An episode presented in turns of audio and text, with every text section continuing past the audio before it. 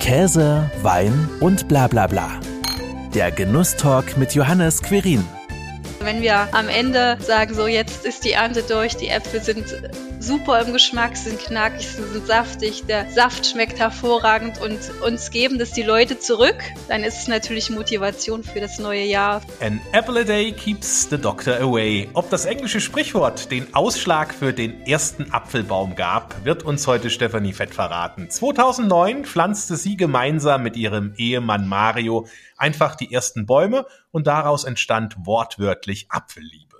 Unter diesem Namen produzieren und verkaufen die beiden mittlerweile unterschiedliche Produkte aus Obst. Heute klären wir, was dran ist am Sprichwort, wie man zum Obstbauern wird oder zur Obstbäuerin und was das Besondere an Apfelliebe ist. Schön, dass du die Zeit gefunden hast. Hallo Stefanie. Ja, hallo, ich freue mich, dass ich dabei sein darf. ja, wie ist das denn überhaupt? Isst du jeden Tag einen Apfel und brauchst seitdem keinen Doktor mehr? Ja, natürlich.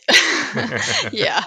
Naja, wir müssen ja auch stetig Qualitätsprobe machen. Wie sind die Äpfel so jetzt gerade? Ähm, wir lagern die Äpfel und ähm, verkaufen ja jetzt auch noch. Sie sind im September geerntet und ähm, jetzt fangen sie natürlich je nachdem, wie gut sie gelagert sind, an und werden weicher. Weicher, knackiger und immer besser. Das ist doch wunderbar. Aber wie fing denn jetzt alles tatsächlich 2009 an? Was war denn der Auslöser für den Entschluss, einfach mal einen Apfelbaum oder mehrere Apfelbäume zu pflanzen? Ja, also Apfelbäume hatten wir schon immer im Garten und wir haben ein Stück ähm, Land gehabt von unseren Großeltern und da haben wir dann einfach eine Streuobstwiese angepflanzt. Ne? Und dann haben wir noch mal einen Schnittkurs gemacht, also einen Baumschnittkurs. Und ähm, so hat sich das entwickelt. Die Bäume haben guten Ertrag gehabt. Und dann haben wir einfach mal ein paar Tüten rausgestellt. Kasse des Vertrauens so auf die Basis. Und da kam guter Rücklauf. Also die Leute haben sich dann die Äpfel geholt und haben gefragt, wann, wann gibt's die denn wieder? Und so hat sich das wirklich Schritt für Schritt entwickelt. Bis dann tatsächlich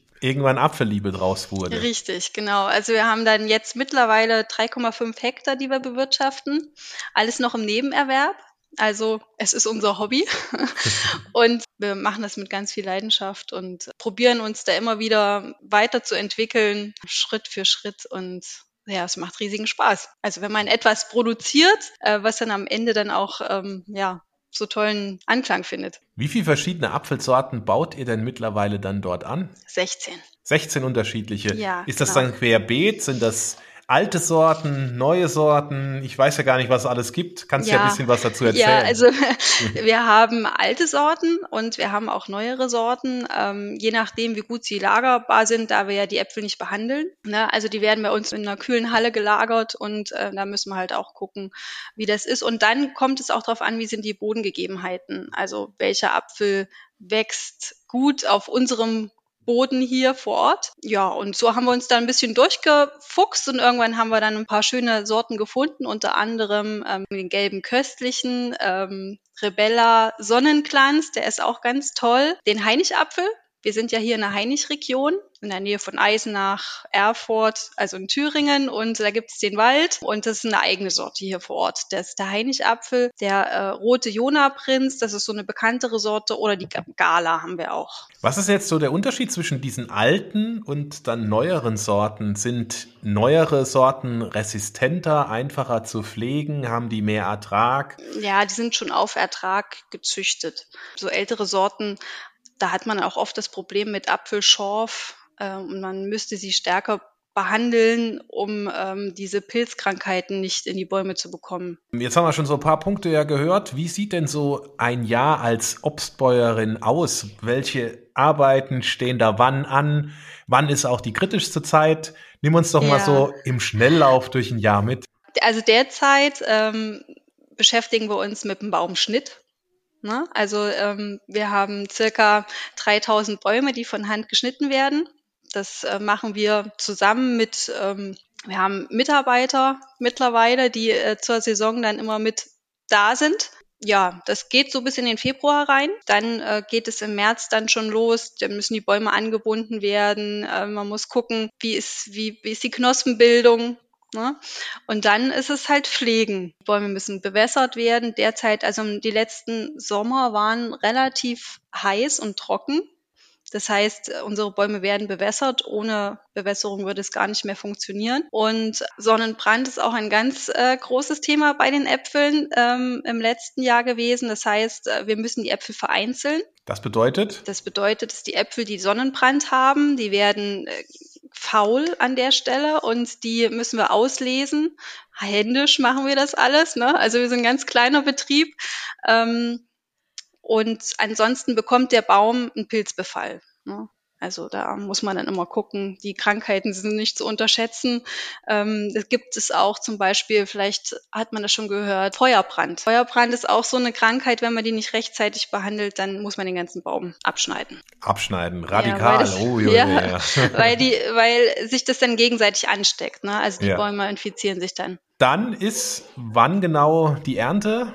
Also wir äh, beginnen unsere Ernte Ende August, Anfang September und ähm, es geht, es kommt natürlich immer auf das Wetter an, also bis Ende Oktober, Anfang November. Und was ist so jetzt diese kritischste Zeit für euch? Also die anstrengendste Zeit ist Entweder tatsächlich die anstrengendste, genau. ja, die anstrengendste ist tatsächlich die Erntezeit. Das heißt also, da geht's dann richtig rund und ihr ja. seid Tag für Tag an den Bäumen. Ja, das ist richtig. Also ähm, wir haben so circa ähm, 120 Tonnen Äpfel haben wir geerntet und die müssen natürlich dann auch relativ gut vermarktet werden. Wir arbeiten immer mit regionalen kleinen Obstbetrieben zusammen, kleinen inhabergeführten Obst- und Spezialitätenläden.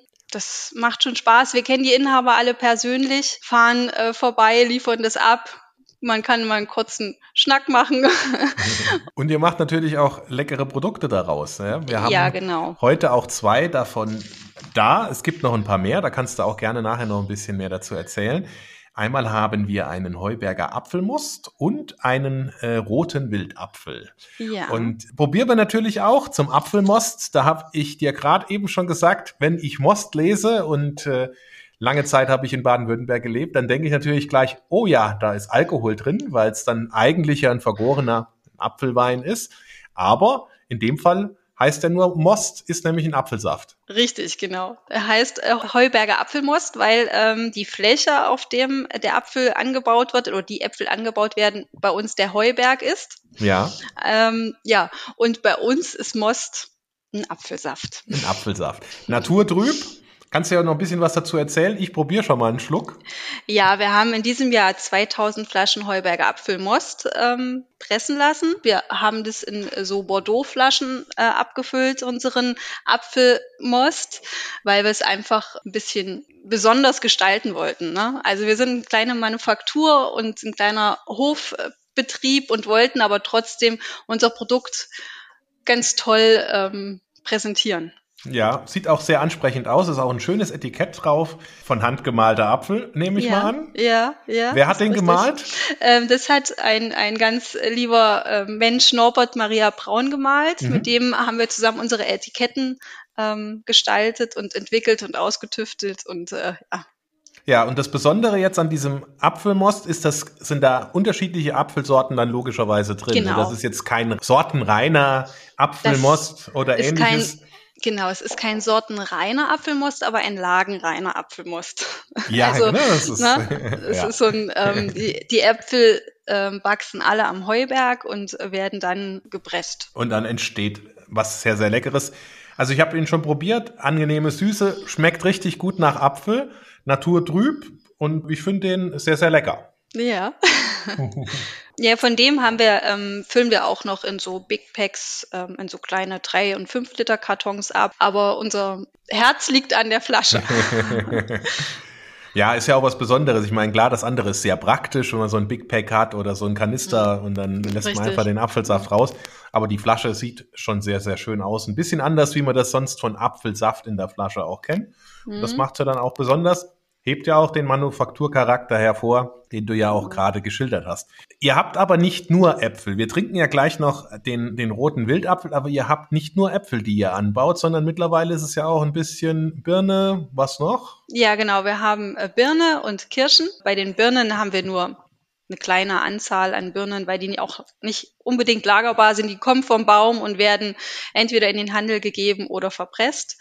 Ja, ja ähm, wir machen auch noch einen Apfelbirnensaft. Also der kommt auch ganz gut an, vor allen Dingen bei Kindern. Die Kirsche, die ist zum Direktverzehr. Also da machen wir nichts weiter damit.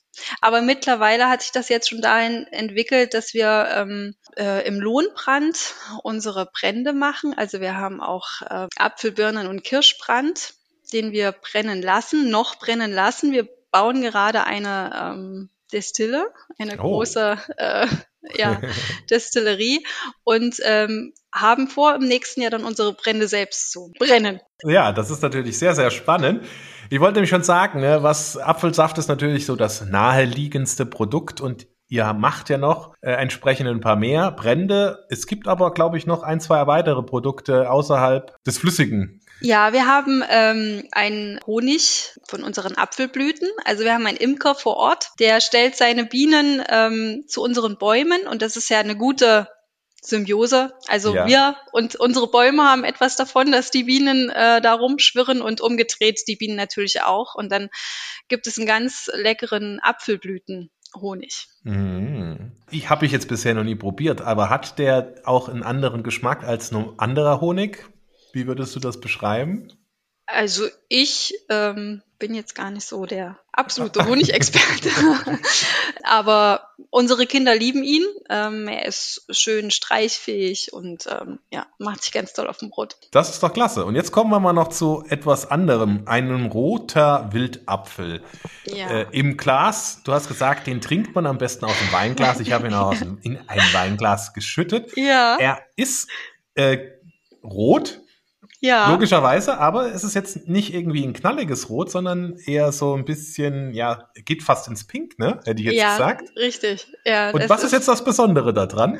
Rote Äpfel gibt es schon tausende von Jahren, aber die sind nicht äh, zum Verzehr geeignet gewesen. Ne? Und die hat man jetzt wieder rausgeholt und ähm, hat sie ein bisschen weiterentwickelt in der Zucht, so dass man sie auch essen könnte. Ich finde, unser Apfel schmeckt in diesem Jahr durch die extreme Sonne auch sehr süß. Wir konnten ihn auch so in diesem Jahr verkaufen. Normalerweise verkaufen wir ihn sonst nicht so gut, weil wenn man in diesen Apfel beißt, hat es schon ein ganz spezielles Aroma. Wenn man ihn presst, kommt dann diese wunderschöne ähm, Farbe raus. Er hat ein ganz spezielles Aroma, finde ich. Also ähm, wenn wir verkosten lassen, dann sagen uns äh, die Leute, ja, so ein bisschen schmeckt so ein bisschen nach Rhabarber oder er ist nicht so süß wie der Most. Ja. Und ähm, ist was ganz Besonderes. Er hat einen etwas herben Abgang, würde ich jetzt mal so sagen. Und das mit Rhabarber passt auch tatsächlich. Man hat schon diese Gerbstoffe, würde ich einfach mal sagen, die man ja im Rhabarber auch drin hat, die schmeckt man hier auch so leicht raus. Ist aber trotzdem sehr sehr angenehm. In der, in der Nase riecht man schon auch Apfel, aber da ist mhm. irgendwas anderes noch mit dabei, ja. so vom Gefühl her. Natürlich ja. ist es nur Apfelsaft, aber es riecht jetzt schon anders, ganz klar, wie jetzt der Apfelmost. Ja. Sehr spannend, dass tatsächlich so aus einem fast identischen Produkt zwei ganz unterschiedliche Sachen rauskommen. Ne? So, je nachdem, was halt das Produkt hergibt, das, äh, das Obst hergibt, was dann daraus auch werden kann. Ja, ja. Und wir experimentieren da auch ganz viel noch. Wie, wie entwickelt, du sagst, ihr entwickelt an Produkten. Wie entwickelt ihr denn eure Produkten? Wann kommt denn da plötzlich so eine Idee, wo man sagt, ach, das da könnten wir ja eigentlich auch mal ausprobieren, ob das nicht auch mit unseren Äpfeln oder mit unserem Obst geht? Eher meistens im Gespräch, im Austausch. Also wir sitzen zusammen, mein Mann und ich, und trinken ein, ein, ein Glas Apfelsaft oder auch ein Bier. wir sind Genussmenschen, wir mögen es, essen zu gehen, wir mögen es, ein gutes Glas Wein dazu zu trinken und wir haben drei Kinder. Und als ich äh, schwanger war, war das immer, wenn wir essen gegangen sind, ein bisschen schwierig mit einer schönen alkoholfreien Alternative. Und so sind wir eigentlich ähm, drauf gekommen und haben gesagt, wir haben im Südtirol-Urlaub mal einen roten Apfel gesehen und ähm, roten Apfelsaft und haben gesagt, das haben wir hier noch nie gesehen, das wäre doch mal was. Ne? Und ähm, deswegen sind wir dann auch drauf gekommen, den Apfelsaft nicht einfach nur in Kartons abzufüllen, sondern auch in Flaschen. Denn in der gehobenen Gastronomie ist es immer schöner, wenn dann der ähm, Wein ausgeschenkt wird aus einer Flasche, dazu der Apfelsaft auch aus einer Flasche. Mhm. Ja. Dann passt das natürlich wunderbar. Ist das auch so ein würde ich jetzt mal sagen, eins eurer besondereren Produkte, dieser roter Wildapfel. Ja, also das zeichnet uns hier in der Region schon aus. Wir ähm, sind hier vor Ort die alleinigen, die das anbauen und ähm, auch in der Art abfüllen, präsentieren und ähm, vertreiben, ja. Ja, ne, sehr interessant. Ich kannte jetzt bisher roten Wildapfel auch nicht, also von daher war ich auch ganz gespannt, was sich dahinter verbirgt und wie es schmeckt. Ähm, yeah. Kommen wir mal noch was zu was anderem. Auf eurer Webseite steht ja. ganz zu Beginn auf unserem oder irgendwo, ich, aber ich glaube relativ weit oben stand's auf unserem Hof steht Liebe an erster Stelle und die kann man schmecken. Nach was schmeckt denn Liebe und Leidenschaft? Das ist einfach ähm, ja, wie soll ich das jetzt beschreiben? Also die Helfer, die bei uns sind, die sitzen samstags bei uns mit am Tisch. Da steht ein großer Topf auf dem Tisch und die essen alle mit. Ähm, es gibt eine Erntefeier. Ähm, alle sind immer herzlich willkommen. Unsere Mitarbeiter, die auch an den Ständen sind zur Saison, die äh, verkörpern das genauso, als wenn wir das selbst verkaufen. Und ähm, es ist Handarbeit. Jeder Apfel wird händisch vom Baum gepflückt, gepflegt, großgezogen. Ähm, eh so ein Apfelbaum den vollen Ertrag hat, gehen fünf Jahre ins Land. Also ähm, ja. Da muss man mit Liebe, Liebe und Leidenschaft, im Detail. Ja, genau, dranbleiben und im Detail auch arbeiten. Was ist denn euer Antrieb dabei äh, letzten Endes, dass ihr sagt, ja, äh, wir haben mit ein paar Bäumen gestartet und jetzt sind wir doch ganz schöne Schritte weitergegangen. Da muss man ja auch irgendwo nicht nur Leidenschaft und Liebe, sondern ja auch noch einen Antrieb dabei haben? Ähm, eine ganz große Motivation ist es natürlich, wenn die Produkte schmecken am Ende jeder Saison. Ne? Also wenn wir am Ende sagen, so jetzt ist die Ernte durch, die Äpfel sind super im Geschmack, sind knackig, sind saftig, der Saft schmeckt hervorragend und uns geben das die Leute zurück, dann ist es natürlich Motivation für das neue Jahr, für die nächste Saison, ähm, mit genauso viel Leidenschaft und Engagement dran zu bleiben. Gab es denn auch mal Zeiten, Momente, in denen ihr die Entscheidung verflucht habt, überhaupt diese ersten Bäume gepflanzt zu haben? Oder sagt ihr, nein, nein, nein, das nein. Äh, hat schon nee, immer also so sein sollen. Es, äh, es gibt sicherlich Momente, wo man einfach mal fix und fertig äh, auf das Sofa fällt am Abend, aber ähm, die Freude daran überwiegt. Ne? Also wir machen das wirklich so, so gern, ähm, dass, äh, dass es für uns keine Arbeit ist. Es ist eine Leidenschaft, ein Hobby. Wir sind begeistert äh, von dem, was wir machen und schaffen und investieren wirklich jeden Cent wieder in, in die Apfelliebe und in die Dinge, die da kommen werden. Das ist, das ist doch wunderbar. Das nehme ich dir auch direkt so ab, wie du das jetzt hier erzählt hast. Und man spürt es ja auch, ähm, dass ihr, dass du, dein Mann genauso, wie du das jetzt hier erzählt hast, voll und ganz aufgeht. Und ich sage herzlichen Dank, ja. dass du dir die Zeit genommen hast und letzten Endes uns auch mal einmal auf euren Obsthof entführt hast. Ja, vielen Dank. Es hat mir sehr viel Spaß gemacht. Das war Käse, Wein und bla bla bla. Der Genusstalk mit Johannes Quirin.